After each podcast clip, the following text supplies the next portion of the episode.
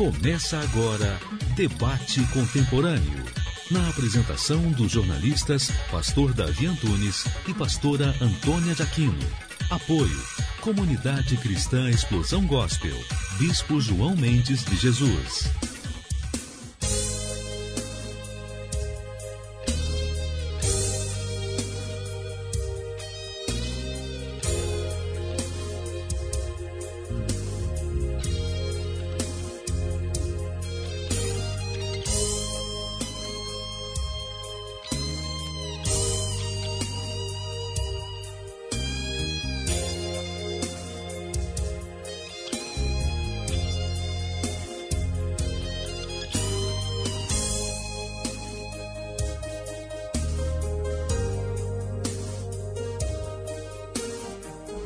Queridos, uma boa tarde na santa paz de nosso Senhor e Salvador Jesus Cristo. Está começando mais um programa Debate Contemporâneo. E desde já eu peço a gentileza da sua audiência, o seu carinho que você tem conosco. Então, já que você divulgue nas suas redes sociais, nos seus grupos, né? Porque esse programa tem sempre trazido o melhor para vocês. E isso para vocês, nossos ouvintes, porque eu sempre reconheço a importância que vocês têm. Como eu sempre digo, se não fosse vocês, nós não estaríamos aqui. Então é devido à sua audiência de norte a sul desse país, de leste a oeste, vocês estão nos ouvindo em outros países, né? Que nós ficamos felizes. E eu já desde já eu quero mandar um grande abraço a toda a comunidade aí dos Estados Unidos de língua portuguesa que nos ouve. Eu não sabia, fiquei essa semana o rapaz mandou o um mapa para mim e também dos nossos queridos amigos que nos ouvem na Índia. Olha só, queridos amigos, aqui tem gente nos ouvindo na Índia, não somente o nosso programa, mas também o, o programa também que estreou essa semana, né? A Antônia de Aquino faz a diferença com você, é o mais novo canal do YouTube né, também estamos lá. Né, então tem chegado assim. Então, muito obrigado pela audiência de vocês. Nós vamos ouvir essa música, porque vocês já viram que o nosso tema hoje né, tá, está maravilhoso. É um tema que vai falar muito ao seu coração, que vai trazer muita informação para a sua vida. Então, o mundo da literatura e do cinema. Você faz parte desse mundo?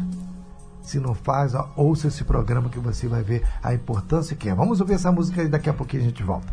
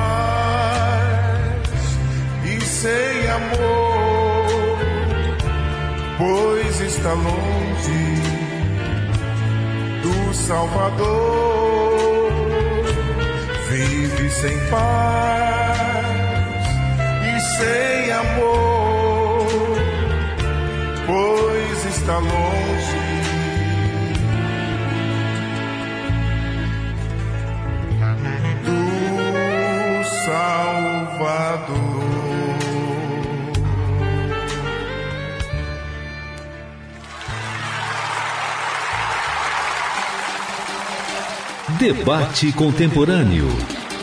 Apresentação: Pastor Davi Antunes. Davi Antunes. Olá, meus queridos, mais uma vez muito obrigado pelo carinho da sua audiência. Você que está sintonizando agora conosco, você que está acessando www.radiocontemporânea990.com.br. Olha, o nosso tema de hoje é o mundo da literatura e do cinema e eu fiz uma pergunta: você faz parte deste mundo?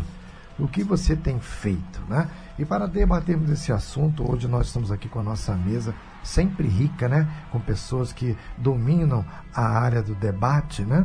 Então nós estamos aqui hoje e para começar, para você conhecer, você que já acessou o link, ou você que não acessou, mas está nos ouvindo, estamos aqui hoje com o Dr. Gerson Ayashi, que já publicou diversos trabalhos científicos, né? Tem 25 anos de carreira na cirurgia bucomaxilofacial. Nossa, eu treinei isso. Eu acertei, doutor? Acertou. Então, meu boa tarde, tudo bom boa com o senhor? Tarde, obrigado. Obrigado, estou muito feliz de estar aqui na rádio com, essa, com esse time todo aqui de escritores, né? De produtores, escritores. Muito tá feliz de estar no seu programa para poder conversar um pouco sobre a literatura, para essa área tão interessante, né? Ah, para nós que é uma honra, né? E o senhor que já publicou também vários trabalhos científicos na, na sua sim, área, sim, né? Sim. Centenas de palestras, conferências e cursos em todo o Brasil e no exterior, tipo Estados Unidos, Suíça, Alemanha, Espanha, etc. E é hoje uma das maiores autoridades em cirurgia ortognática, é isso? isso ortognática e ATM do Brasil, como colaborador do Instituto Brasileiro de Reabilitação da Face vem oferecer aos profissionais da área e à população um atendimento de excelência. Eu tive a honra de lá conhecer, Isso. maravilhoso, nossa, muito bom. Além dessas atividades de cirurgia, docente, professor, é autor de dois livros cristãos na área de, do empreendedorismo gerenciamento de carreira e equilíbrio pessoal. Né? O primeiro livro que lançou foi em 2017, Alcançando o Equilíbrio, uma visão cristã de como alcançar o equilíbrio entre seus negócios, família e vida espiritual. Muito importante isso, que as pessoas só querem alcançar os negócios, mas se esquece da vida espiritual com Deus, se esquece da família, aí depois reclama, aí vai procurar as advogadas aqui. e o autor tem sido convidado para palestrar e ministrar em diversas igrejas, seminários, conferências no Brasil e no mundo, levando conteúdo de livro, livros, suas experiências no que Deus tem colocado na sua vida. E depois também temos a outra obra que ele lançou também, em 2018, que é reedificando sua carreira. Olha, muito legal. É você que está com a sua carreira aí, não sabe como fazer, caiu, comece, levante a cabeça, né? Então esse livro vai te ajudar muito. São princípios cristãos para você construir uma carreira de sucesso. Então esse livro é maravilhoso e daqui a pouco nós vamos estar falando sobre isso. Também está aqui conosco o doutor Douglas Stambeck está sempre aqui nos dando a honra da sua presença, participando, né, em vários temas, vários assuntos, ele está sempre, e hoje ele está como escritor. Ele que é embaixador da paz pela Universal Prince Federation, né, e ele tem esse título, e do social do Comitê Mundial da Paz. Escritor, bacharel em teologia missiologia, pós-graduado em teologia pentecostal, mestrado em dogmática cristã e em teologia sistemática e em missiologia. Boa tarde, doutor. Boa tarde. É um prazer falar de literatura. Literatura é algo que pulsa em nossos corações, na nossa mente, na nossa alma, desde quando o homem tenta se expressar pela primeira vez. Isso é muito bom, né? Então, daqui a pouco nós vamos estar aqui. Também está aqui conosco a doutora Sônia Calzing, né? que é advogada, feminista, pós-graduada em Gênero e Direito da Escola de Magistratura do Estado do Rio de Janeiro, que é a EMERGE, né? Presidente da Amazoeste da Baixada, Associação das Mulheres Advogadas Amazoense, Amazoeste, Expansão Baixada Fluminense, membro do Instituto dos Advogados Brasileiros é, e membro da diretoria da Igualdade Racial da OAB Rio de Janeiro, especialista em gênero e direito pela primeira turma da Escola de Magistratura do Rio de Janeiro, coautora do livro de conversas sobre direito, Conquista e é uma coluna da e é colunista né, da revista Liberdade e Cidadania, que está em sua terceira edição, além de artigos publicados pelo, na Emerge e OAB, sempre com tema voltado para os direitos das mulheres. Coautora do livro Livros Conversas sobre Direito, lançado em 2018 pela editora Conquista, né, com o título A Reprodução da Linguagem Machista e Patriarcal no Cotidiano nos Tribunais. Eita! Colunista da revista de Liberdade e Cidadania. E a primeira edição, Penso, logo respeito. Edição Hora, A Vez e A Voz da Mulher. Né? Então, boa tarde, doutora. Boa tarde. Boa tarde a todos os ouvintes. Uh, agradeço a oportunidade de estar aqui com o nosso pastor Davi e na pessoa dele eu cumprimento a todos os debatedores hoje, doutor Gerson Ayashi, Ayashi uh, doutora Grácia Barradas, doutor Douglas Stambach, e Nelson Dias, diretor de cinema e teatro, Patrícia que Evans, que a, estão para chegar, mas já cumprimentando e agradeço a oportunidade. Estamos aqui para falar de um, de um excelente tema, que é a literatura contemporânea e cinema. Maravilha, Isso. muito obrigado, doutor. Também está aqui conosco a doutora Grácia Barradas, né?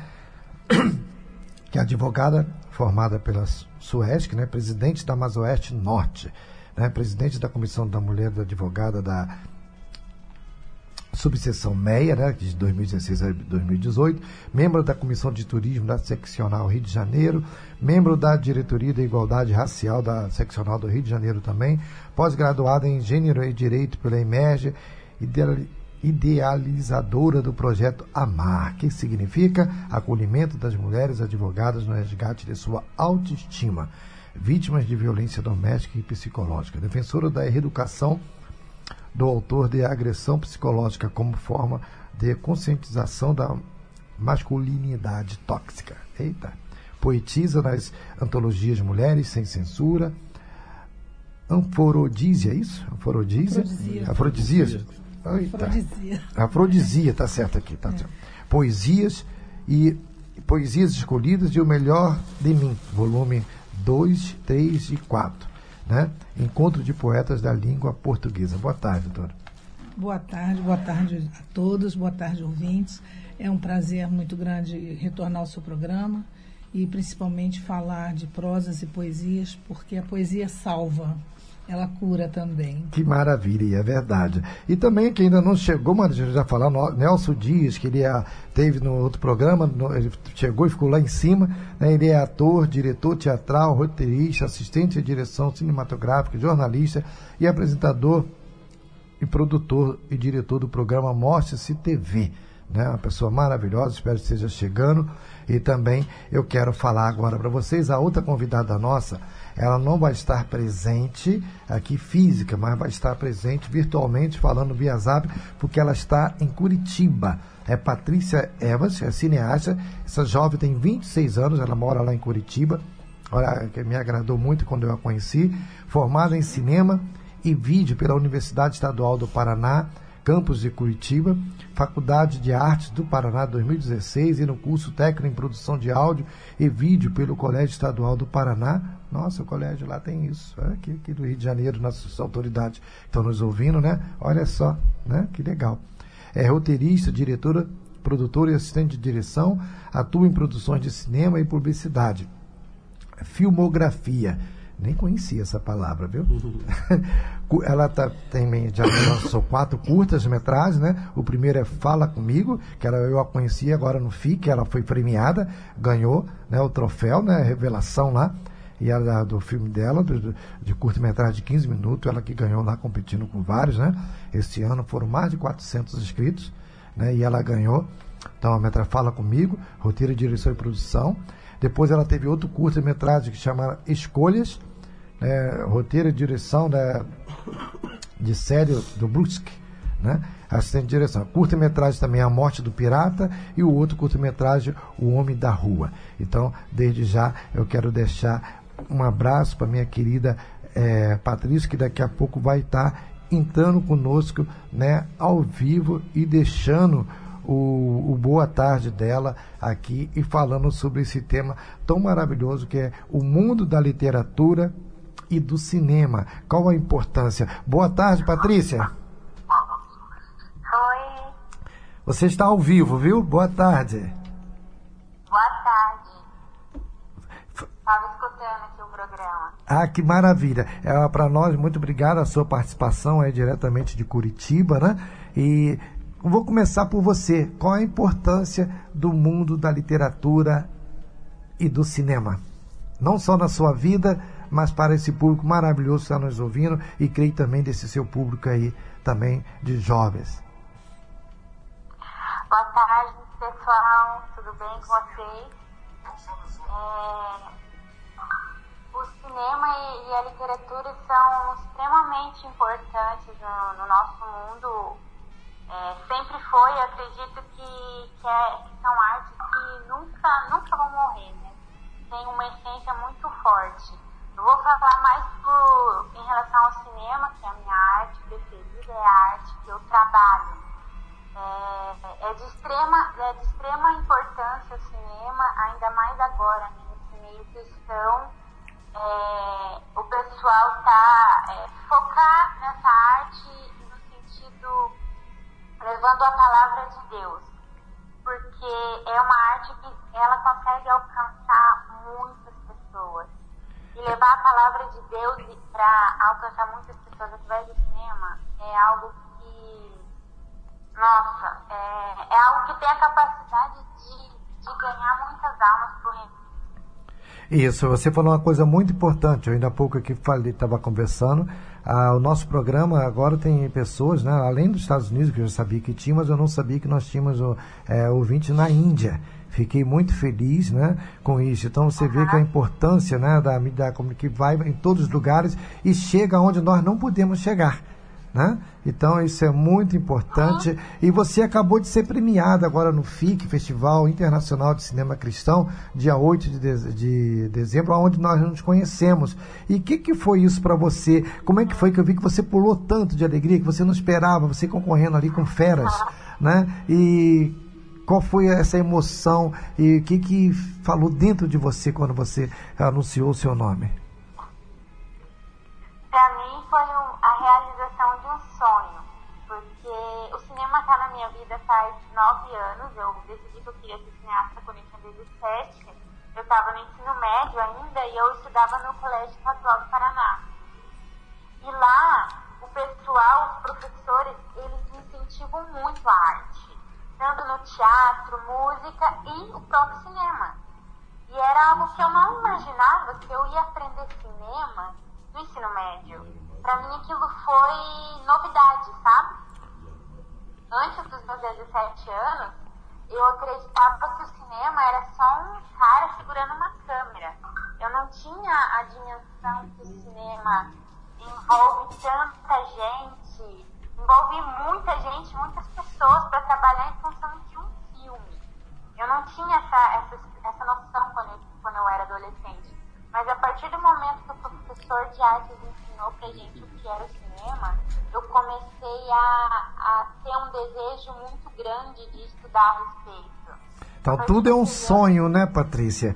Tudo é um sonho, tudo é um sonho e você acreditar nele. Não importa as circunstâncias, né? A gente vê, você estudava na escola estadual e botou aquilo no seu coração. Lá em Jó, capítulo 3, versículo 25, diz: Aquilo que eu penso vem sobre mim, aquilo que eu temo é o que me acontece. Então, se você pensa que vai ser uma pessoa de sucesso, você vai ser. Mas vocês que estão nos ouvindo, não pensem que vai cair do céu tem, você tem que plantar, né? Como ela plantou. Ela estudou, por isso que eu tenho o histórico dela aqui, e vocês viram onde ela chegou, e tão jovem e foi premiada, concorrendo com várias pessoas, veio de Curitiba para cá para assistir, pra, só de estar lá o nome dela concorrendo já seria muito bom. E depois ela teve a grande emoção, pulava que nem pipoca, que eu estava lá e vi. Foi onde me chamou a atenção quando ela foi premiada. Patrícia, então você fica no ar e fica ouvindo aí, que daqui a pouco a gente volta a te chamar, que agora temos amigos aqui, tá bom? Mas fica nos ouvindo aí. Um abraço. Então, meus queridos, doutor, mediante que você ouviu dessa jovem, né? E o senhor também que dá palestra incentivando, informando vários profissionais, mas no mundo da literatura, no mundo do cinema, né? O que, o senhor fala para os nossos ouvintes, aqueles que têm esse sonho como é dessa jovem? Primeiro eu queria parabenizar né, a jovem, uma pessoa que acreditou no sonho dela, acreditou no que ela queria. Não é uma área fácil o cinema, né? Mas no nosso país ela conseguiu aí, né? Já ter retorno e ter uma premiação, coisa boa, né? O que eu posso falar, assim, que depois de muitos anos, com 25 para 26 anos de carreira e tendo publicado muita coisa científica, técnica, né? Um certo dia eu vi que Deus nos dá um chamado e que Ele prepara a gente para alguma coisa. Não foi à toa que Ele me deu esse dom de falar, de escrever, de, de fazer certas coisas e Ele começou a ministrar minha vida para escrever livros do que eu tinha passado na vida, no sentido de fazer, uh, assim, divulgar como as pessoas podem trabalhar, como as pessoas podem se envolver, como as pessoas podem continuar tendo uma carreira, mas fazer com que essa carreira tenha um direcionamento cristão. Então aí surgiu o primeiro livro, Alcançando o Equilíbrio, que é uma forma de você administrar a sua vida e que acontece com muitos, como aconteceu na minha carreira um dia. Eu me vi como um workaholic e só fazia isso, só trabalhar. A família foi embora, filhos estavam indo embora. Até no final a própria carreira fica conturbada de tanto trabalho. E aí foi gerando equilíbrio, Deus conseguiu me dar essa sabedoria gerar esse equilíbrio. E depois a gente escreveu sobre edificando sua carreira. Uh, o que eu queria testemunhar para você é que o livro é uma coisa que é atemporal. O livro é uma coisa que vai ficar, a gente vai embora, a gente vai passar, a nossa ideia vai passar e ele vai ficar ali. É um legado, né? É um legado. Então isso é uma questão que todos nós sabemos. Mas o que eu não sabia era o poder da penetrabilidade da literatura, do livro, ah, vamos dizer assim, um livro social, não um livro científico como eu escrevia. Eu tenho capítulo, livro científico, mas livros que vão atingir pessoas. Hoje recebo uh, ligações, e-mails, WhatsApp do Brasil inteiro de pessoas dizendo: Doutor Gerson não me conhece, mas eu cheguei ao seu livro. Tem pessoas de outros países que foram presenteadas que vêm falar. Há pouco atrás eu, eu tive testemunho de uma ex-aluna minha, já, já cirurgião, uma ex-aluna, que há 15 anos atrás foi minha aluna. Teve problemas familiares, teve problemas de separação e foi acabar parando onde? Tentando se confortar na igreja. E lá, um primo dela, pastor, falou assim: Você conhece esse cara aqui? E mostrou esse livro, primeiro, Alcançando o Equilíbrio, tem a minha foto. Eu falei: Foi meu professor. Então, lê isso aqui para você ver o que aconteceu na hora. Ele faz a mesma coisa que você, não faz? O pastor falou para ela. Ele não sabe que era cirurgia buco maxilofacial. E ela falou: Não, ele faz a mesma coisa que eu. Então, lê. Só de ler esse livro em outro canto do país, ela se converteu e hoje está servindo a Deus e mudou a carreira dela. Hoje ela tem uma carreira edificada em cima disso aí. Então, eu não entendi o quanto isso podia entrar. Quando Deus me deu um livro para escrever, eu falei, bom, eu vou fazer o que meu chamado traz, vou, vou praticar o que Deus quer na minha vida, mas a bênção que você está tendo com as pessoas e a penetrabilidade, não só um livro cristão, mas qualquer livro, tem uma penetrabilidade muito grande. A gente não tem noção do que é o poder que esse livro tem. Isso é muito bom. Nós estivemos agora na segunda-feira é, nós tivemos na formatura de jornalistas, aí, o nosso secretário, né? Nós estávamos ali com o nosso querido pastor Oli Rodrigues, que é da OMEB, né? e também é o que preside a Associação Brasileira de Mídias Evangélica, a BME. E ele que, que preside esse, essa instituição e é onde vários jornalistas se formaram e nós tivemos ali o o presidente da junta, né, Batista, né, carioca.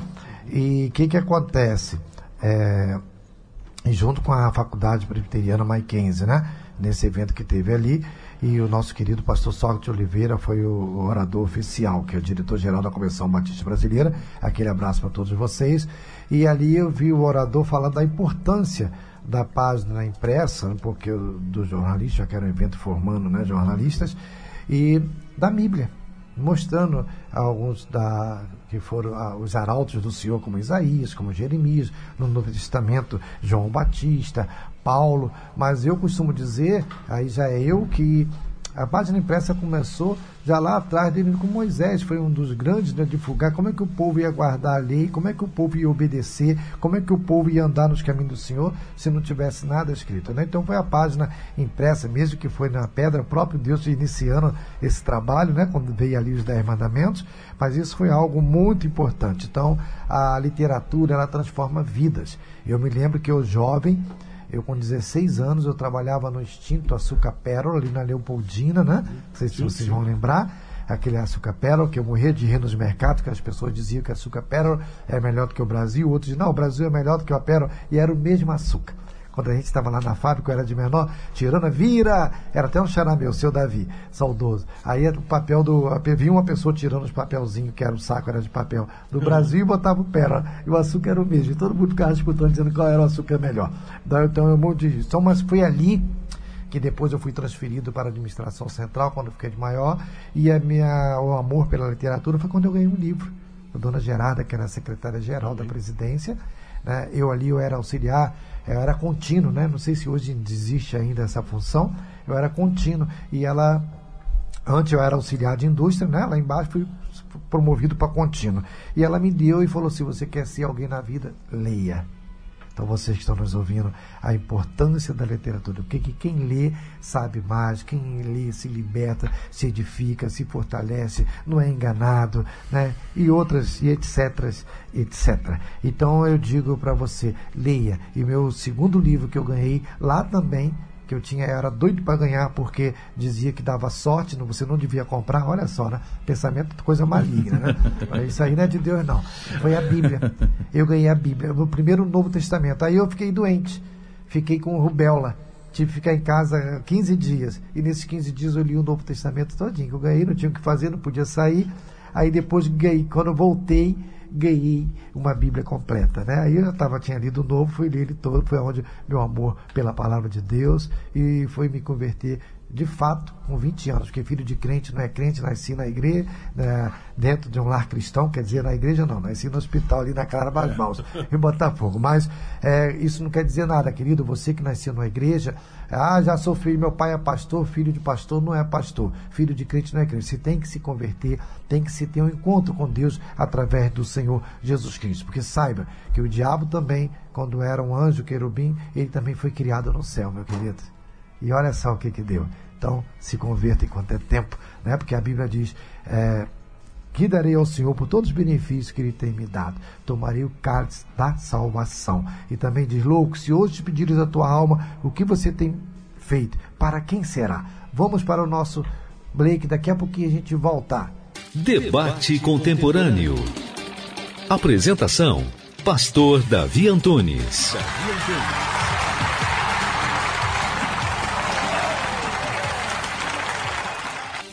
Voltamos a apresentar Debate Contemporâneo. Voltamos com a doutora Grácia, estamos aqui de volta com o nosso programa Debate Contemporâneo e eu quero também ouvir a senhora qual é a importância do mundo da literatura e do cinema na vida das pessoas.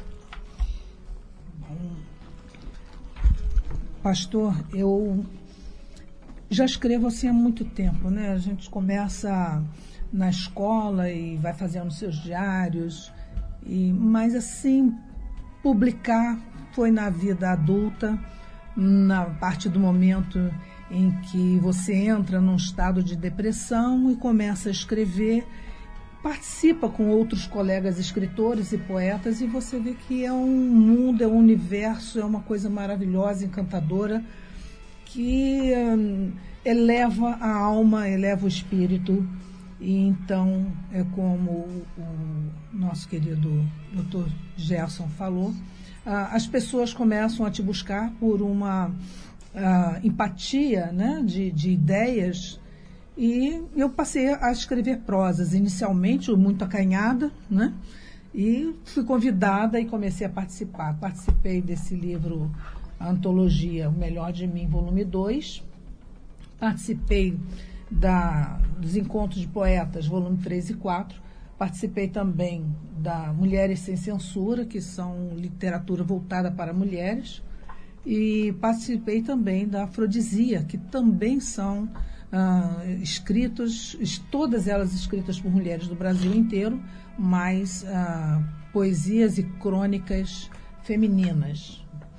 É, foi muito bom e parti agora para o nosso ideal, né, já que está ligado ao nosso projeto Amar, que seria a nossa violência invisível, que são os depoimentos ao longo de uma vida que vai sendo colocado com poesias, histórias e contos que foram acontecendo e realmente as pessoas se envolvem muito. É, é uma forma, né? A gente fala que é uma tribo. Todas essas mulheres, esses homens que escrevem, eles têm um universo muito profundo.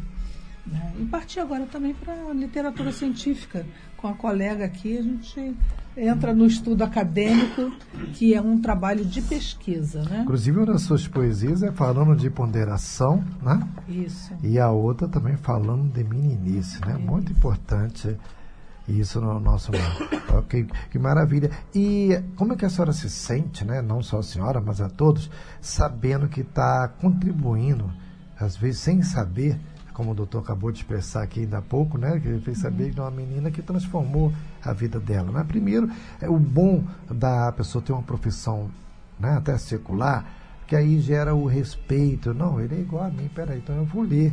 Né? Ele foi, ainda mais ela, foi meu professor. Opa, então peraí. Então, sinal foi um bom professor para querer ler, então se não fosse, ela não ia nem querer saber. Né? Então, eu vou pegar e vou ler. E mudou a vida dela. Então, o livro, a literatura, a informação, né? transforma as pessoas. Não é isso? Pastor, transforma.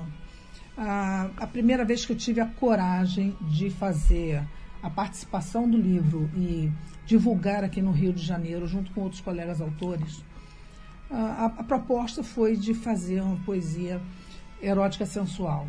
E eu, como mulher, aquilo me apavorou, porque sendo advogada, você imagina assim, o que, que as pessoas vão pensar de mim, o que, que elas vão falar de mim, né? como é que você se posiciona diante a essa proposta.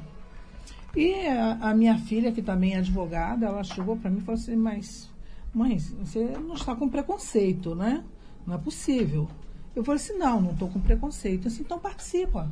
Entra na antologia junto com elas. Não, não é esse o volume, é um, é um outro sim, volume. Sim. Confesso que eu fiquei constrangida de trazer para o senhor. Mas, enfim, nós fizemos uma, um lançamento no, no, Rio de Janeiro, escolhemos a Lapa para fazer na Casa Momo, então foi um, um, um fizemos toda assim, uma cenografia para esse lançamento Isso. de livro de poesias eróticas sensuais. E, para minha surpresa, as mulheres se encantaram, adoraram, se identificaram. E você percebe que é um universo que pertence a elas também. Você não precisa só contar história triste, né? Verdade. É, a importância da literatura, a gente vê que o próprio Senhor Jesus disse, né? Conhecereis a verdade e ela vos libertará. Então, quando a pessoa conhece, o meu povo está sendo destruído, que lhe faltou o quê? O conhecimento. Então, a importância da literatura, a importância, às vezes as pessoas não conhecem seus direitos e se deixam né, acontecer certas coisas simplesmente por não conhecer. E a senhora falou a, a um tema aí agora que ele é muito importante porque as pessoas, não, mas eu sou pastor, não, eu sou da igreja, mas você que é casado, você não tem um, uma vida amorosa com a sua esposa? Você será que não tem? E é por causa disso que nós temos aí, infelizmente, eu digo com tristeza, e vocês como advogados aqui, e são duas mulheres que presidem, né, advogadas, tanto na Zona uhum. Norte como na Baixada. Então é um mundo de informações que vocês têm, e com tristeza nossa, e vocês podem confirmar se eu estiver errado, mas é o maior índice de divórcio é no nosso meio. Por que, que isso acontece? Isso dá até um tema aqui para mim, a gente falar. Né? O maior índice de divórcio por quê? Por falta de informação, por falta de preparo. Porque muitas das vezes, eu digo isso na minha época de jovem, né, do Douglas, nossa, aqui, o jovem na igreja, então ele casava mais para poder ter o relacionamento. Né? Então, para poder ter relacionamento amoroso.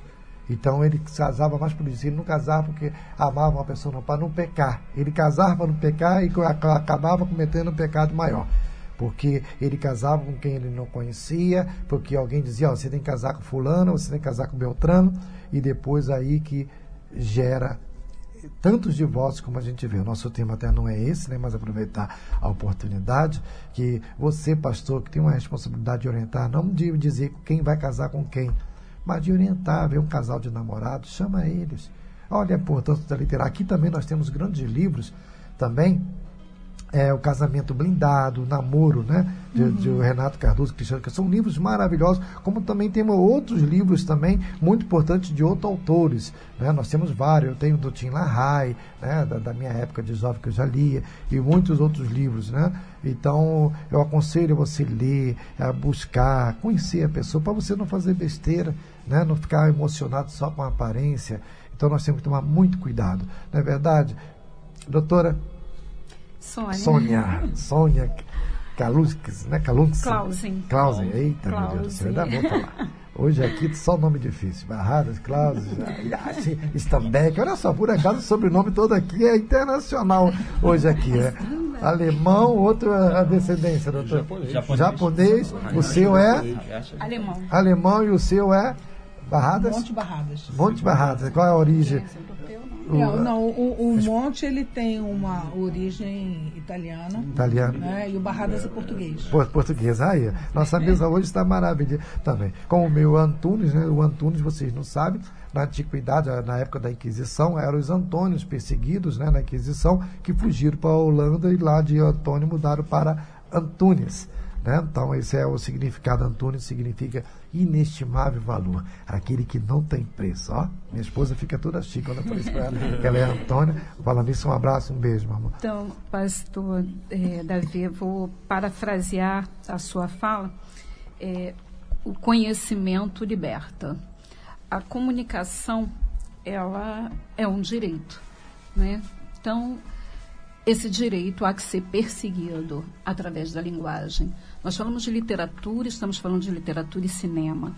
Cinema, literatura nos liberta à medida que nos traz conhecimento, à medida que nos traz é, valores através da arte. E eu comecei cedo também, num concurso na escola com oito anos, e acabei por produzir uma música, bem criancinha. E nesse momento, a gente, é, hoje, né, com o amadurecimento, é, eu entendo que muitas questões, elas vêm exatamente daquilo que tanto o Gerson quanto o pastor Davi falaram aqui. É, a questão maior, que vem lá de cima, que são encaminhadas pelo nosso Senhor, Deus, que nos traz para quem acredita, né? para quem professa a fé que nós professamos, ou que eu professo nesse momento, é, que vem de Deus, porque uma criança com oito anos, para fazer uma escrita, né, tem que vir de algum lugar.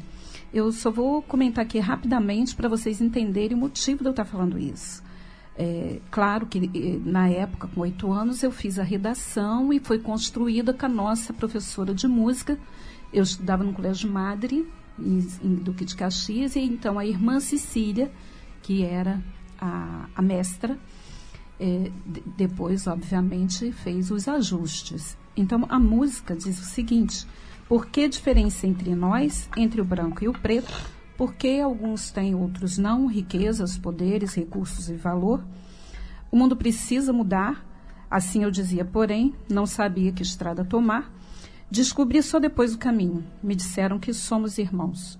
É preciso amar cada um, rico, pobre ou de qualquer nação. Só o amor poderá responder este anseio de paz, de justiça e igualdade. A justiça é o amor, e o amor unirá. Só Deus consegue nos levar. Isso foi uma música, uma letra em a qual eu ganhei o concurso de redação e música dentro da escola aos oito anos. Então, tem que vir de algo maior. Sim. Porque essas inspirações, elas não acontecem à toa. E a partir daí, muitas coisas na minha vida eh, realmente mudou. A literatura, a leitura, a educação, que é a base de tudo, nos traz a libertação, que é através do conhecimento.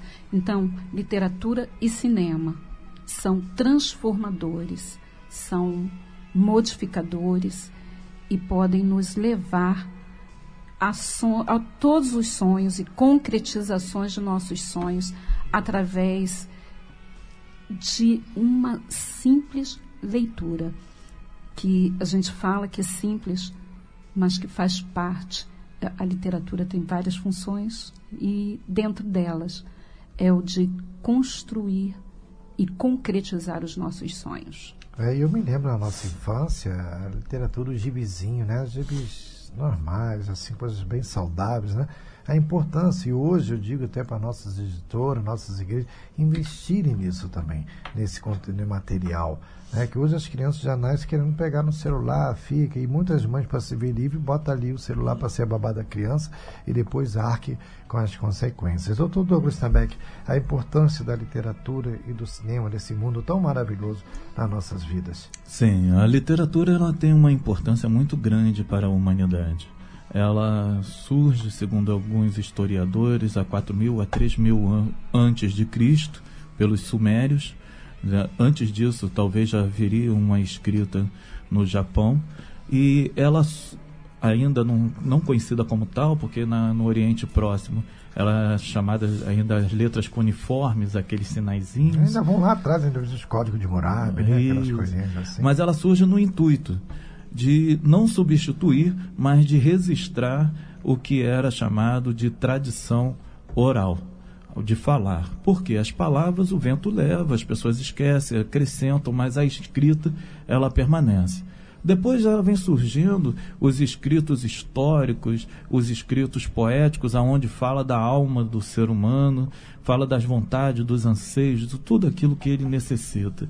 Então, a literatura ela se torna importante porque ela é a expressão da alma em códigos visíveis para o ser humano. Ela permanece para sempre. A questão do cinema é a questão mais abrangente, nós vivemos num mundo onde nós temos 35% de pessoas que não sabem ler e escrever. Então tem a necessidade extrema de ter algo onde as pessoas visualizem, ouvem.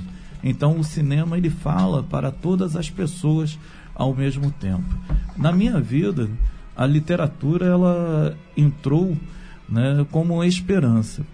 Eu comecei a ler muito cedo, era o que eu gostava mais de, de fazer quando criança.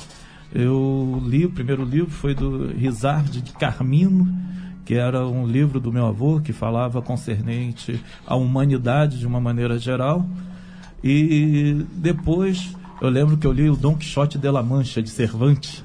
É um livro grosso, né? capa dura. Li aquele livro, achava fantástico as histórias que ali estavam contidas. Depois comecei a estudar, ler, e eu sou dislexo. Né? Tenho dislexia, e pela dislexia se torna muito difícil você escrever, ler. E eu gostava muito de ler. E como que eu comecei a escrever? Foi num concurso na escola pública Gaspar Viana, Escola Municipal Gaspar Viana, no Rio de Janeiro inteiro ia ter um concurso de poesia. Eu lembro-me que eu me inscrevi.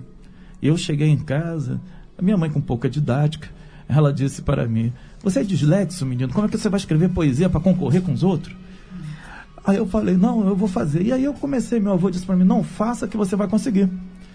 E eu escrevi, olhava no dicionário, para quem não conhece, era, um, era algo que a gente consultava. O bom que você aceitou, aceitou a palavra do avô, né? Não, não, sempre vencendo, né? As barreiras são para serem transpostas e não para você parar diante de uma dificuldade. E nossos ouvintes estão nos ouvindo, que eu falei de todos aqui da publicação de todos, esqueci de falar do Dr. Douglas Stambeck, que está publicando o mais novo livro dele, Teologia Pública. Olha que diferente legal, né? Buscando soluções para causas humanísticas, e também já é autor do Falando ao Coração, poemas que falam a alma. Também faz um comentário do livro de Gênesis, né? O início, a igreja e os pobres, redescobrindo sua missão, intercessão, ministério da igreja, né? Oração do livro 1, e falando sobre missões, vivendo ou indo, né? Missões, livro 1. Né? O que, que levou o senhor a O que levou. Livro, esse que está o novo Teologia Pública, buscando soluções Sim. para a causa humanista. Aí o que, que levou-me a escrever concernente a isso? Foi o primeiro livro concernente às causas humanísticas, que foi a Igreja e os Pobres. Eu notei que haveria uma necessidade de um despertamento da religiosidade concernente às causas públicas, principalmente as causas humanas. Então, abarcando dentro desta pesquisa, eu pude alvitrar, e como professor também de teologia, de sociologia, eu pude notar que havia uma carência muito grande de escritos que viessem apontar os problemas e buscar soluções no decorrer da sua escrita. Então, esse objetivo da teologia pública, buscando soluções para causas humanísticas, é exatamente isto: é trazer alguns problemas da sociedade mundial, a fome, nós vamos trazer a guerra, diferenças ideológicas, diferenças de partidos e tentar trazer uma solução, apontar uma solução para tais problemas. Foi isso que me levou a escrever esse livro, que já está nas mãos das editoras. Que maravilha. Doutor Gesso, o senhor que tem andado muito por aí, eu quero hoje focar mais nos seus livros.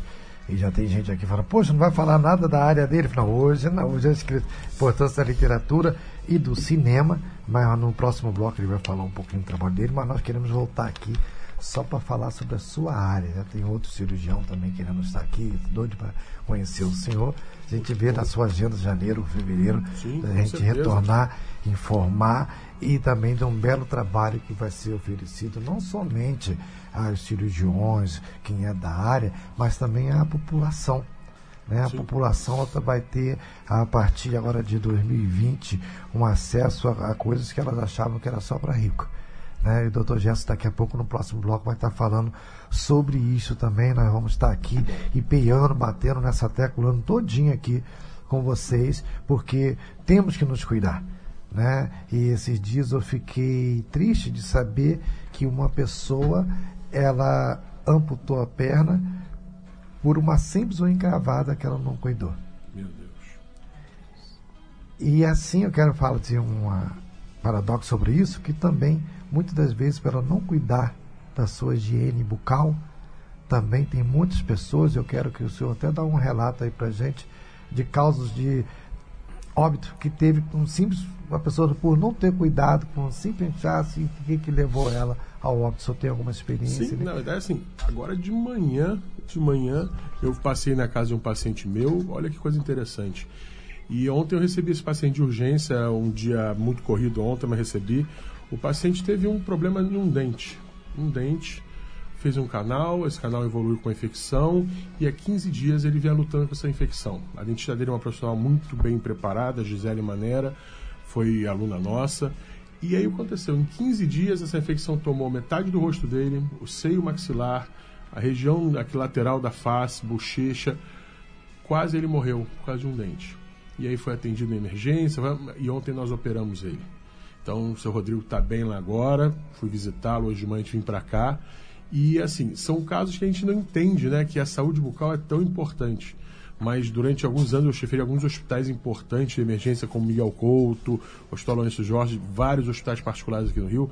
Né? Hoje eu me dedico muito mais à docência e ao ensino, mas continuo vendo emergência. E a gente vê muitos pacientes com infecções de origem maxilofacial e às vezes assim, vou falar o mais simples, dentária que vão a óbito por causa de descuido. Aí, às vezes, pastor Davi, eu vou falar uma coisa assim, né? Uh, o descuido vem da família, o descuido vem do próprio paciente, mas às vezes é o descuido profissional também. Os nossos colegas não estão, uh, vamos dizer assim, ainda talvez não entendam que muito da saúde começa na boca. Hoje acabei de ler um trabalho agora importantíssimo, né? Ou seja, tem 20 anos que se fala que pacientes com doença gengival têm maior índice de infarto de coronário, bactérias da boca na coronária. E agora saiu essa semana, paciente com muito infecção de gengivite, problema periodontal, aumenta a chance de Alzheimer. Olha isso, Olha como é que é entender? Bactérias da boca estão sendo encontrados relacionados, não é a causa, mas Sim. relacionados com isso. Então deixa, fica a dica, aquela hashtag, fica a dica, a saúde bucal é importantíssima. E aquele negócio assim, todos têm que entender. Não é só o dentista, o médico tem que entender da saúde bucal, o dentista, o fisioterapeuta, o fotógrafo. Lógico, quem vai tratar é um profissional especializado, mas tem que se entender. É, eu- vou aproveitar aqui para ratificar, inclusive, Uhum. tudo que o Dr. Gerson está eh, explanando. Eu tive um episódio na minha família com meu, meu genro, e que é exatamente isso que o doutor está falando, Sim. em que os demais profissionais precisam ter o entendimento Perfeito. meu genro foi diagnosticado de epilepsia por três profissionais. Uhum. O problema dele foi uma, raiz, Uma infecção, um foco de infecção. um foco de infecção numa Perfeito. raiz do dente ciso que Perfeito. trouxe um problema neuro, Neurológico. neurológico Sim, sim. em que ele desmaiava, tinha apagões e não foi detectado. Lá no Hospital Federal de Bom Sucesso, Uhum. Sim. o, o especialista em Um Lá tem um, grande serviço Ele no, Hospital de Bom Sucesso. foi quem descobriu, encaminhou para o neuro Uhum. e, em conjunto, fizeram a cirurgia bucomaxilar. perfeito. Isso que foi o que resolveu o problema dele. Ele estava afastado, quase foi ah, Demitido. de- demitido, não. Ele ficou sob benefício, mas quase foi Aposentado, aposentado, por invalidez. Um é, novo, né? Com 30 e poucos anos. Exatamente pela falta do conhecimento dos profissionais os quais ele passou. Eu posso fazer só uma pergunta ao doutor? Pode, claro. É, E deve. concernente. Talvez a- vocês ouvintes estão nos ouvindo, saiba que, apesar que nosso tema é literatura e cinema, mas ele também escreve sobre É, esse assunto. eu vou até falar sobre isso mesmo. É, como professor também, eu noto que muitas das vezes em algumas áreas tem uma carência de literatura. Sim. É, a razão de muitos profissionais não enxergarem tal problema, que já é bem notório, haja vista que muito é divulgado, mas como é feito a capacitação destes? Existe uma literatura vasta de, de qualidade no mercado ou ainda tem de, de se produzir muito mais? Bom, então eu vou falar, vou responder dando uma dica também literária importante aqui. Hoje um aluno meu, sou professor da, da UFRJ, coordeno a disciplina de cirurgia lá, tem muitos alunos, e hoje o aluno vem falar muito, porque é normal, professor, hoje o cara se forma, ele já tem que pensar na pós-graduação, na residência. Exato. Ele não, eu faço, se eu formo hoje um médico, um dentista, você não está formado ainda. Infelizmente, nós temos que ir para a especialidade, é o correto hoje. Mas muito vem falar comigo assim, professor, especialização, mestrado, até alguns falam doutorado, o que eu faço agora, um- um- uma, uma atualização. Eu falo, vem cá, você fala bem inglês, você lê bem inglês, você está bem treinado em inglês, porque toda fonte hoje literária ainda é na língua inglesa, o que é relevante ainda é na língua inglesa. E muitos alunos acabam ficando eh, omissos nas coisas, muitos profissionais, vamos falar de maneira geral, omissos porque não conseguem dominar É, essa língua. isso aconteceu comigo. Eu tive de aprender o francês, o, o inglês já falava, tive de aprender o francês por causa da antropologia Uhum. Sim, sim. e aprender a Aprender ler um berço, pouco né? em alemão por causa da teologia, que a Sim, maior parte sim, é o berço, era. né? É. Então não tinha o que É, fazer. então eu falo assim, hoje se você tiver que eh, escolher alguma coisa para você, você vai escolher a sua carreira, se você é um bom advogado, um bom engenheiro, um bom dentista, um bom médico, mas o que você tiver escolhido de paralelo, a primeira opção é a segunda língua e, assim, doa quem doer, tem que ser o inglês primeiro. Porque na nossa área, eu vou falando para minha área, tá? Talvez é na área de, é a. você vai ter toda a ciência ali. Aí você não pode dizer, falar assim, é, não, não sabia disso. Sabe quando a Bíblia fala sobre ah, aqueles que têm muito conhecimento, eu vou açoitar muitos, que têm pouco conhecimento, eu vou açoitar poucos. Está lá em Lucas, então, né? É, tem 11, muitos professores que falam, ah, mas eu não sabia disso. Não sabia também porque se acomodou, não estudou, não olhou, foi falado em algum momento. Sabe, lógico, coisas de ponta, como essa notícia que eu agora, eu li outro dia numa revista estrangeira de ciências, né, de uma maneira geral, sobre as bactérias da boca e o Alzheimer. Mas, por exemplo, tem 20 anos, pelo menos, que se fala De pesquisa de doença área. periodontal. Eu não sou periodontal, mas doença periodontal, coronária e infarte. Hoje, nenhum cirurgião cardíaco de bom padrão bota um paciente na sala para abrir o tórax dele manipular o coração sem antes passar no dentista fazer toda a saúde bucal dele. Não vai para a sala com uma cárie, com uma gengivite, com uma restauração com um dente podre. Não vai. E isso que você falou é verdade. Infecções maxilofaciais têm duas vias. Quando eles não são tratados, eles saem da face, eles podem descer, vão para o pescoço, coração, a pericardite pode morrer o paciente, ou uma via ascendente, lesões neurológicas gravíssimas, gravíssimas, infecção dentária. Então, as pessoas têm que ter cuidado com isso. Muito cuidado, porque é, eu até aproveitar um ganchinho antes de a gente ir para o nosso break. É, as pessoas, principalmente acontece isso muito entre os jovens, né? As crianças, é, e os pais deveriam pegar no pé que é perigoso a criança, qualquer pessoa, ir dormir depois de um dia que ela ali comendo um montão de besteira e dormir sem escovar os dentes. Uh, escovar o Porque dente. Porque forma aquele, aquela sim, coisa sim. ácida né, na Não, boca. Na verdade, escovar o dente tem que ser uma prática assim. Se alimentou, tem que escovar. Uh, poucos minutos após a alimentação já começa a descalcificar o esmalte do dente. Então, se você já tem o início de uma descalcificação, aquilo, aquilo que leva à doença da cárie e descalcificar aquilo lá. Então, não é questão só de quando vai dormir. Quando vai dormir é um pecado. Eu tenho um dos meus filhos menores, são, tem seis anos, o Eric. Inclusive, a Erika, minha esposa Neida, que não pode estar aqui, também é doutora, Bucomaxilo também, um beijo para vocês. É, na verdade, o que acontece? Aquele horário todo que vai estar dormindo, que você não vai estar salivando, porque a saliva também ajuda a ter uma limpeza. As é enzimas, pior, né? É, é o pior momento. Mas não é isso o foco, é qualquer coisa. Você comeu qualquer coisa, você tem que higienizar, porque botou uma, um alimento, começa a descalcificar os ácidos, coisa toda. E quem já tem um processo iniciando, vai piorar. E também aquele pessoal que gosta de comer carne, aquela carninha que fica entre os dentes, né? O fio dental, ah, não. Tô, tô guardando para logo mais. Não entra nessa não, que ela está entrando em estado de decomposição. É, e é terrível, né, doutor? Escovação e fio dental. É, fio nós dental vamos é para o nosso break, daqui a pouquinho a gente volta. Você está ouvindo Debate Contemporâneo. Debate Contemporâneo.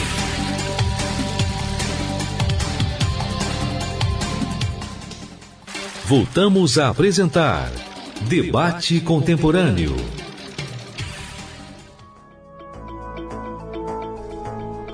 Estamos de volta, meus queridos, com mais um programa para o seu coração, Debate Contemporâneo, que tem trazido informações para você sobre várias áreas da sua vida. E por que não a literatura não fazer parte? Por que não o cinema? É, agora tudo depende do que você vê e depende do que você lê.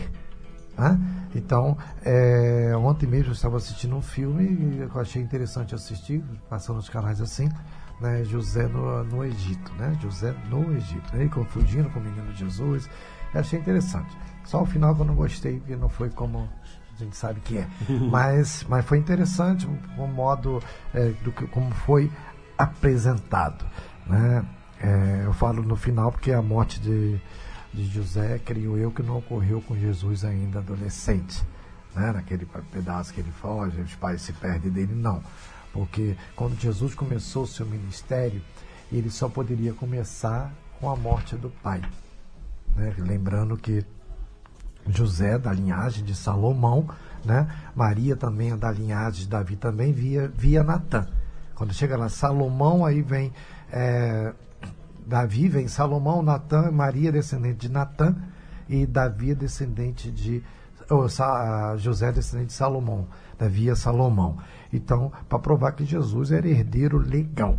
Né? E ele só podia assumir, tanto é que o príncipe Charles está lá, coitado, está arriscado ele ir, a princesa e a rainha ficar lá. Então, e ele só podia assumir quando o pai fosse. Né? Então, é, meu pensamento, eu creio que José não foi, foi quando Jesus já estava lá, seus chegando aos 30, né? Quando foi o pai já antes, então, poxa, não é chegado, não, é assim, né? Como o homem quer, né? Que ele daqui estava como um homem. Né? Então, até uma curiosidade também, que muita gente prega aí que nem Jesus sabe o dia que ele virá. É um erro também, estou aqui com um grande teólogo aqui também do meu lado, se eu estiver errado pode me corrigir, também, porque quando Jesus falou isso, ele falou como homem, que nem o filho do homem saberia a dia, né, que ele ia voltar. Mas quando ele ascendeu os céus, o que, que ele disse? É me dado todo o poder nos céus e na terra. Então, se você sabe o que é poder, então nos céus e na terra não preciso te responder mais nada. Então, a grande importância né, de você, da literatura, do cinema na sua vida é algo maravilhoso. Traz coisas, como foi dito aqui ainda há pouco pelo Dr. Douglas, tem muitas pessoas que não têm acesso à literatura e às vezes não sabem ler mas um filme uma, que ela assiste muda muito a sua vida. Me lembro uma vez em 82. Eu nunca esqueci isso numa pracinha de Roça Miranda. O pastor teve coragem de botar um filme de V8, né? É, Inferno em Chamas, doutor Douglas. Não sei se você já viu esse já. filme. Então, ele botou esse filme numa praça pública, um ele botou de gente e foi muitas almas ali aos pés do Senhor Jesus. São cenas dramáticas, né? A gente vê a cabeça de rolando, mas foi um filme muito maravilhoso. E eu quero agora, a nossa querida Patrícia está direto do Paraná, lá de Curitiba, né, na linha conosco e ela vai estar tá aqui falando, já se despedindo e depois eu quero também um, um, com você, que o pessoal fica, poxa, eu quero mais. Aí houve a doutora aqui, semana passada eu tive pessoas aqui é, do Violência Invisível e falando, né? É, poxa, eu quero saber mais um pouquinho sobre violência doméstica, sobre coisa. Tá bom, então a gente tem que separar depois uns depoimentos e eu estou com vontade de preparar isso assim para a gente depois botar mais um pouquinho para as pessoas né, tá acompanhando e saber um pouquinho que às vezes nosso programa aqui há um debate, muitos falam, mas não dá aquele tempo, né, precioso de falar. Como eu falei, eu quero trazer o doutor aqui e mais um para a gente estar tá falando sobre a saúde bucal. Já tive esse tema aqui com o Região, mas agora a gente vai falar sobre com mais amplitude sobre o tema, né, que é muito importante, né? Então vamos nós aqui. O cinema, eu quero fazer para vocês aqui, Douglas, é, falando da importância também do cinema, como você falou ainda há pouco, da vida das pessoas. E para nós, eu tenho aqui no meu.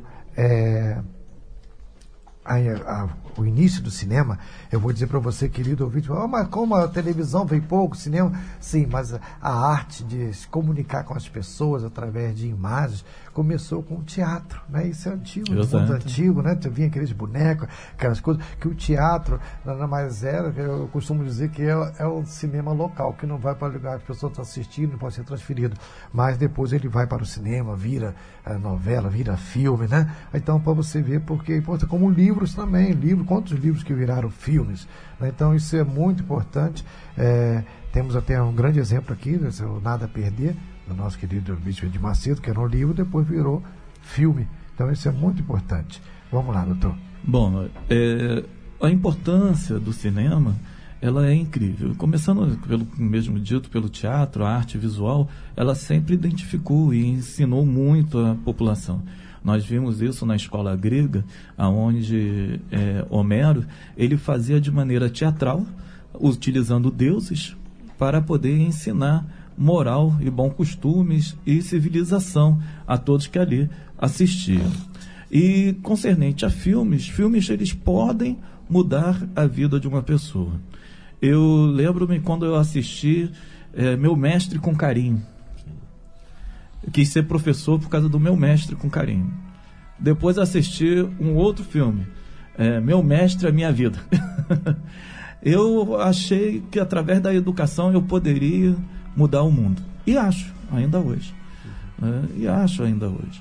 Então, o filme ele traz algo ao coração do ser humano que vai, ter, vai tirar de dentro dele toda a emoção, vai fazer ele se chocar com a sua própria realidade, porque ele está vendo, ele está ouvindo, ele está mexendo com os seus sentidos, ele está se emocionando naquele momento, se identificando com aquele personagem que ali está.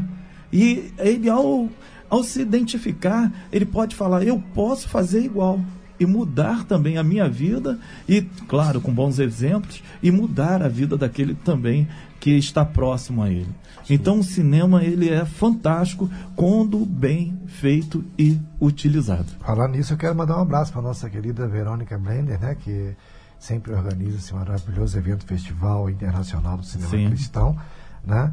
E Gostaria até também de uma próxima oportunidade falando sobre cinema, de chamá-la aqui também, para dar essa importância aqui para nós. Mas como eu misturei a literatura, e a maioria dos nossos convidados assim, são escritor, então assim, muito uh, bati mais na literatura. E, doutor Gerson, a importância do cinema para vida. Eu quero até antes aqui deixar uma ideia aqui, para nossos ouvintes e aqui a mesa aqui também, a importância não só da literatura transformar em filme, mas até uma área que o senhor falou ainda há pouco sobre a saúde, é, ter filmes assim, né, em curta-metragem, educativos.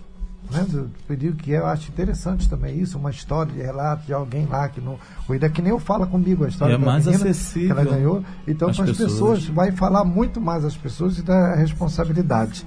Não é isso, doutor? Sim, eu, eu, eu acredito que esse é um meio de comunicação também poderoso, né? Agora, a forma que eu imagino isso sendo feito da melhor forma é inserir nos filmes, como são feitos com algumas matérias, ah, inserir no filme algum contexto dentro do filme que possa se gerar essa situação. Às vezes no próprio filme, às vezes o filme não tem nada a ver com saúde bucal, com medicina, com odontologia, mas dentro do filme tem alguém que tem algum problema e pode se inserir e através desse filme, dessa inserção, é, passar conceitos importantes, corretos, tecnicamente certos, que vão ensinar a população. Quantas vezes a gente via, né, na, na- na grande era das novelas da, da- da televisão, né, ah, desculpa mas dia novela não vale nem a pena ver muito certas novelas, né? Certas Antigamente, novelas. sim. Antigamente era melhor. Hoje tem que então, escolher se o seria canal. um caso ali dentro daquela novela, de um caso de uma vida, e se Quantas ensinava coisas. isso, lecione- leucemia, né, É. com câncer, isso aí. Sim, quanto a gente viu ah, em novelas, em filmes, pacientes com câncer que mostrava como tratava, pacientes com doenças cardíacas, mulheres com lesões de mama. Então, isso seria uma boa forma de inserir ah, no cinema e até no teatro, ou seja, nessa parte audiovisual, né? Isso. Tem uma pergunta para o senhor aqui da Pois Giane de Nilópolis, que ela pergunta como foi a ponte entre ser um cirurgião e um escritor. Na verdade, assim, isso foi uma obra de Deus na minha vida, né? Na verdade, não foi uma coisa que eu Vou até estender isso para vocês. ser um escritor cristão agora, né? Porque eu sempre escrevi teses, trabalhos, livros, livros científicos, capítulos de livro. Então tudo isso assim, eu fui preparado como mestre, como PhD em cirurgia, eu passei por um treinamento árduo para se tornar fácil escrever e fazer relatos e trabalhos, teses. Agora, quando você fala em fazer um- uma escrita, ah, principalmente cristã, como eu faço hoje, isso é uma obra de Deus na nossa vida, né, pastor? Eu não posso dizer que isso caiu do céu. Vou contar rapidamente ah, quando eu fui lançar, quando eu fui escrever o primeiro livro, esse primeiro livro chamado ah, Alcançando o Equilíbrio. Todos aqui são escritores, vão entender o que eu estou falando e o poder da graça de Deus. Esse livro foi escrito em quatro dias somente quatro dias. Eu sentei num dia em quatro dias Deus ministrou isso tudo. Eu tinha acabado de recusar, a pedido de Deus, um contrato com uma das maiores editoras do mundo, uma editora americana, que ia publicar um livro meu, um tratado de cirurgia no Brasil, traduzido para o estrangeiro exterior, para a língua inglesa, que isso não existe nenhum cirurgião na minha área que tem isso no Brasil, na América Latina. Isso realmente ia ser muito importante para minha carreira. Mas Deus falou um dia conversando comigo, ele falou: "Filho, eu quero que você viva o meu sonho. Eu não quero que você viva mais o seu. E isso foi muito pesado para mim. Eu falei, Deus, eu já entreguei minha vida, minha carreira, então faça a sua vontade. Eu quero ver o seu sonho na minha vida. Eu não quero mais ver o meu. Eu já tinha vivido o meu sonho e não deu muito certo. E Deus começou a tomar conta. Um dia ele falou para mim: começa a escrever a tua obra, a minha obra, você vai começar a escrever. Em quatro dias ele me deu esse livro. As pessoas olham e falam assim, cara, não é possível. Daí vai olhar lá, isso é teu testemunho. Não, não é meu testemunho, isso é um livro, claro, direções para alcançar aquilo, direções, inclusive técnicas, financeiras, direções familiares, direções de relacionamento, e tudo baseado em capítulos da Bíblia, tudo baseado em direcionamento da Bíblia. Então eu queria dizer para a moça que pediu essa orientação que se você quer ser uma escritora ou se você fica preocupado com isso, busque uma direção em Deus, se isso é o teu chamado, se você tem condições. Agora tem que se treinar, né, pessoal? Não dá para escrever sem saber o mínimo do mínimo do mínimo. Os né? primeiros Um passos. um E vocês estão nos ouvindo? Ler bastante, ser, ter uma boa escrita, sentar com alguém, mas ler muito influencia isso aí, sem dúvida nenhuma. Que maravilha. Ó, reedificando sua carreira. Princípios cristãos para você construir uma carreira de sucesso. Isso aqui não é só para evangélico, não. Não. Quando a gente fala cristão, atinge você que é católico, você que é espírita, você que crê em Deus, até você mesmo que se diz ateu. Né? Informações aqui muito importantes para sua vida. E eu costumo dizer que até o ateu ele é crente, porque ele crê que não crê em nada. Né? Então ele crê. Então, assim, e o outro livro é alcançando o equilíbrio, uma visão cristã, como alcançar o equilíbrio entre seus negócios, família e vida espiritual. Interessante isso aqui, vira até tema também, isso aqui para o ano de 2020, esse assunto. E, doutora Grácia, o que, que levou também a diferença da advogada, dessa mulher tão conceituada, também e escritora? Bom, o que me levou a a escrever foi justamente o, o prazer da leitura, o prazer da escrita e levar às pessoas o conhecimento, a experiência que a gente vai adquirindo ao longo do tempo, como é o caso do livro da Violência Invisível, que vai ser lançado agora em 2020, está em fase de revisão. Foi o nosso tema aqui. Né? Foi o nosso tema aqui.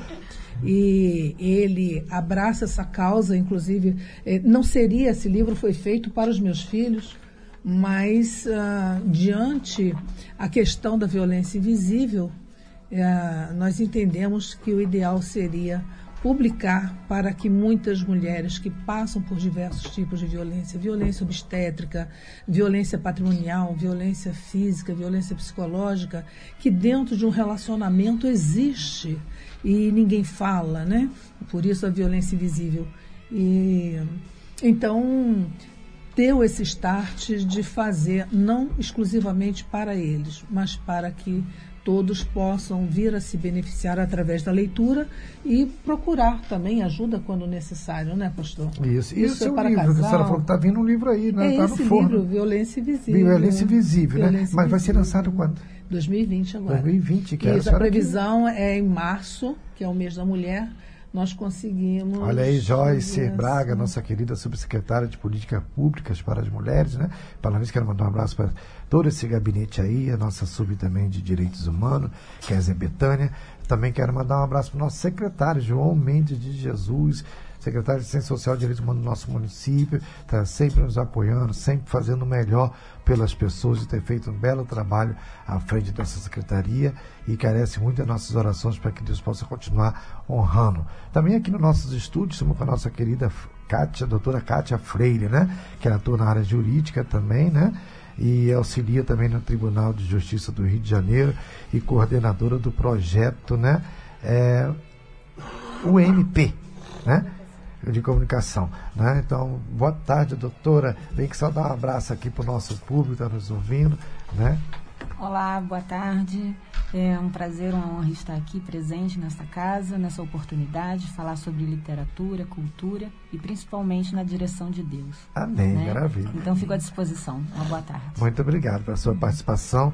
E, minha querida, agora eu quero ouvir também a doutora, doutora Sônia Calzing também, quem que levou a senhora a escrever também, e falar nisso da doutora Graça, Poesias Escolhida também é uma delas, melhor de mim, né? E agora conversas sobre direitos, né? Que coisa linda.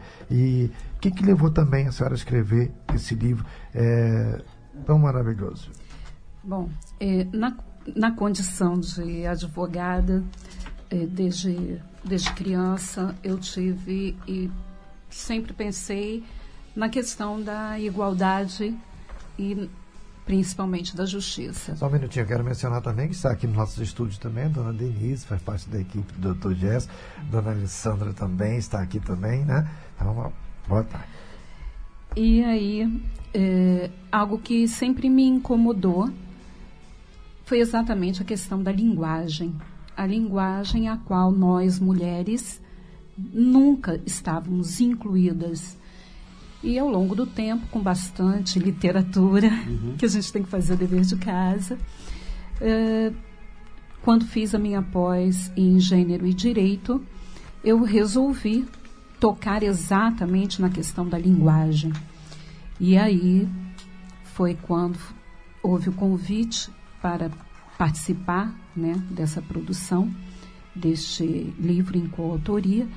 E aí eu trago o tema da reprodução da linguagem machista e patriarcal no cotidiano dos nossos tribunais, porque muitas das vezes a justiça relacionada diretamente a nós mulheres não é alcançada exatamente pela questão patriarcal e machista do julgador ou da julgadora, em razão dos seus conceitos culturais e muitas vezes dos próprios projetos de vida. Enfim, na qualidade de mulher, ativista, advogada e pela busca de uma linguagem que inclua a mulher, uma linguagem inclusiva, eu faço o pedido de licença poética e venho trazendo à baila temas como a fala da presidenta, membra, advogada, porque até um tempo atrás Nós, advogadas, quando recebíamos a nossa carteira, até pouco tempo, viu, pastor? Em pleno século XXI, é, nós não recebíamos a carteira como advogada, éramos advogado. Então, isso não nos representa. É, a nossa carteira, agora, pouco tempo, é que foi mudado. Então, quando você receber Sônia da Silva Oliveira Clausen, advogado. Eu não sou advogado, não sou do gênero masculino. Agora, pouco tempo, por resolução e portaria, é que hoje as mulheres do gênero feminino recebem a sua carteira de advogada e não mais de advogado. Ainda Maravilha. temos uma questão dentro dos nossos tribunais em que a juíza continua sendo juiz e não juíza. Nós usamos juíza, mas quando há que assinar, a juíza ainda é obrigada, a juíza, a escrever juiz e não juíza. Então, ainda há que se discutir ainda há que se buscar muito quanto à questão da equidade. Maravilha, vamos até depois né? até essa questão da linguagem. promete aqui, membro e membra, tá... membro e membra, presidente e presidenta em Portugal. Para nisso eu quero mandar um abraço para nossa procuradora, né? Eu quero mandar um abraço para nossa procuradora de justiça Carla Araújo tem um programa Carla aqui Araújo, toda quarta-feira de mulherar, umas duas. Vamos, vamos mulherar. mulherar. Aqui, né? Temos também é, um desembargador que tem programa aqui também segunda-feira, de 5 às 6, se eu não me engano. Né? Então nós vamos estar com esse pessoal aqui todo aqui. Um abraço, doutora Marília Gold também, Michele Pink, daqui a pouco vai estar aqui de 3 às, às 4. E estamos no, aqui ao vivo também aqui com a participação. Patrícia Evers, que é produtora, cineasta, agora dá uma saudação aí agora em um minuto. Eu havia ligado aquela hora, né? Uhum. Não tocou lá. Patrícia, fale para nós aí. Boa tarde mais uma vez. Pessoal, novamente.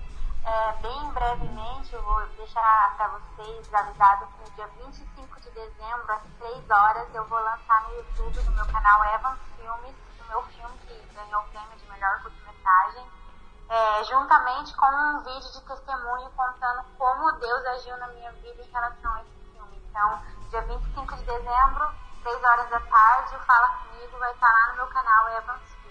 Que maravilha! Depois você mande assim pra gente, que a gente comunica aqui também no, no programa tá? Uh, sempre falando que gostei muito e, e, gostei um pouco do release que vi do filme. Eu tenho certeza que vai falar uhum. muito aos corações das pessoas, porque o tema, uhum. o título é Fala Comigo, né? Então é um, é tema muito bom e mais uma vez eu quero deixar meus parabéns e depois eu vou, é, fora do ar, vou gravar com você, quero também gravar seu testemunho, o seu depoimento, para depois a gente fazer uma, umas programações que quando vem feriado, muitas das vezes a gente procura aqui repetir um programa mas eu já procuro fazer diferente. Eu procuro gravar alguns programas, assim, alguns depoimentos, que ainda quando é feriado, que cai no dia do meu programa, aí eu boto esse no ar para o nosso público. Então eu vou ter essa honra também de falar, fazer com a senhorita. E muito obrigado pelo seu carinho, pela sua participação e estar tá divulgando para esse povo maravilhoso aí do Paraná, qual tem muitos anos que eu não vou mais aí, né? Mas eu Teve uma época que eu andava muito por aí, no Paraná, em Curitiba, né, ali Maringá, Céu Azul, né, Ponta Grossa, eita, Cianorte, área boa. Mas agora tem pouco que eu não tenho ido para essa área aí, Foz do Iguaçu. Mas olha, foi uma honra, foi um prazer falar com você, viu? Um grande abraço. Eu que agradeço. Tchau. Tchau. E aí, Patrícia Eve, diretamente de Curitiba, né, participando conosco, cineasta, ela tão jovem, né? E foi, já foi premiada, né? Depois vocês viram que não foi ontem, não caiu do céu, né? Deus o chamou e ela começou com 17 anos e já viu o fruto né, do seu trabalho com 9 anos de carreira. Já viu, já tem quatro curtas-metragens. Doutora, a senhora fala. É, eu queria mandar um abraço para a nossa cineasta, eh, Verônica Blender. É, está nos é, ouvindo. para ela, para ela, Isso. já havia mandado também. E ela foi fechada, a Patrícia foi fechada justamente no FIC. É, exatamente, Festival Internacional de Cinema, sétima edição. Já vem a oitava e agora Verônica 2020. foi responsável por essa última edição. Né? Então, e doutora, parabéns já aproveitando, a todas deixe e a seu Patrícia. telefone para contato, que temos um minuto 985134700. Quero deixar aqui a dica para vocês sobre a questão da literatura e obras femininas para o empoderamento da mulher e meninas. Então, algumas obras que valem a pena serem lidas para meninas, meninos, como Matilda, uh, Alice no País da Maravilha, O Mágico de Oz tá. e outras. Ok, maravilha. E não se esquecendo também, vocês leiam provérbios, vocês jovens, tudo, leiam todo dia. Olha, 31 dias no mês. Ah, então você lê um capítulo por dia. Eu mês que tiver 30, pastor, leia 30 de manhã e 31 à noite. Doutora Graça, deixa seu telefone, por gentileza. É, 21 98691 2376. Que maravilha. Tem rede social também?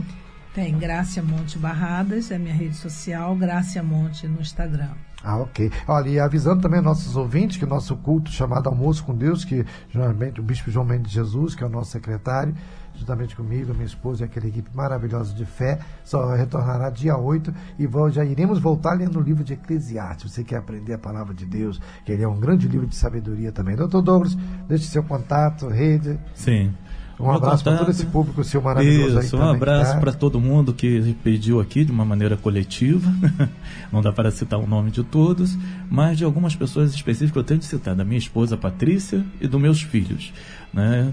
E gostaria de citar, deixar aqui o meu contato, que é 21 996 138 463. Ok, muito obrigado, doutor Gerson.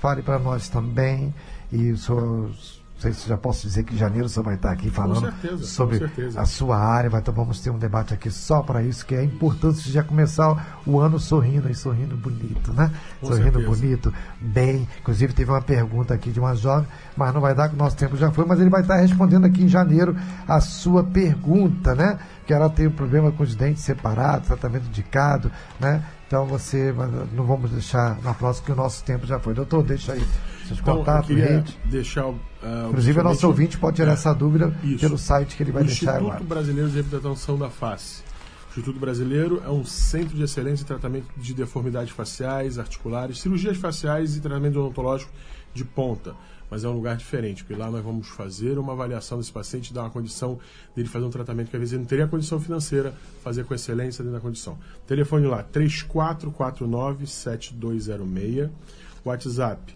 97221-6155, ou se não, o contato arroba reabilitaçãodaface.com. Tem lá, reabilitaçãodaface.com é o site IBRF oficial. Obrigado. Que maravilha, eu que agradeço a presença de todos vocês aqui, foi uma honra ter vocês aqui conosco, né? Já deixa as portas abertas, volto sempre, inclusive a doutora Cátia Freire, pegar pelo pé para estar aqui no debate conosco. E olha, muito obrigado pelo carinho da sua audiência, muito obrigado mesmo. E se depois vocês quiserem ouvir mais um pouquinho, sempre entre em contato conosco desse, sobre esse programa, tá bom? Mais uma vez agradeço. Fique agora com o Minuto de Sabedoria com o nosso querido bispo João Mendes de Jesus. Muito obrigado. Fui! Minuto de Fé com o Bispo João Mendes de Jesus. Graças a Deus. A verdade é que a palavra ainda não chegou à nossa boca e Deus já conhece os nossos pensamentos. Ele conhece as intenções do nosso coração, ele esquadrinha o teu interior, o nosso interior, para saber o que se passa dentro de nós. Mas tem um detalhe: para que ele possa vir ao nosso socorro, nós temos que clamar. Clama-me no dia da tua angústia, eu te livrarei tu me glorificarás.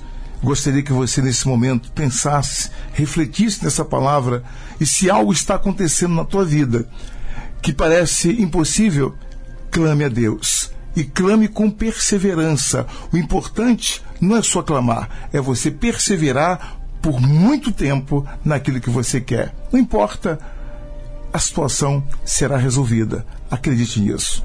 Deus abençoe a todos. Um abraço.